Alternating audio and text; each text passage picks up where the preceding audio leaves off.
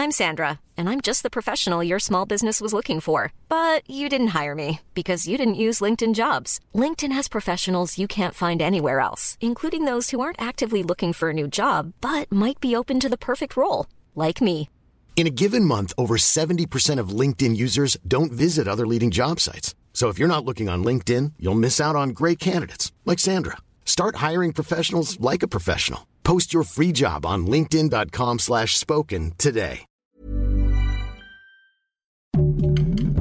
Heraldo Podcast, un lugar para tus oídos. Noticias del Heraldo de México.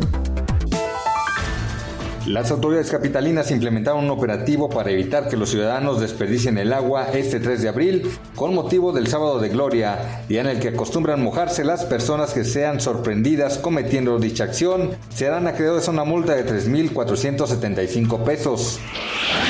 Un brote de salmonela en varios estados en Estados Unidos fue identificado por el Centro de Control de Enfermedades. De acuerdo con esta agencia del gobierno norteamericano, se han confirmado 19 casos de ciudadanos infectados.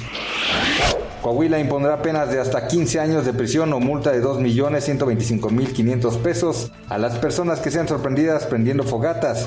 Esta decisión se tomó después de que los incendios forestales han acabado con más de 3.500 hectáreas de vegetación en la zona. Heraldo Podcast, un lugar para tus oídos. Noticias del Heraldo de México.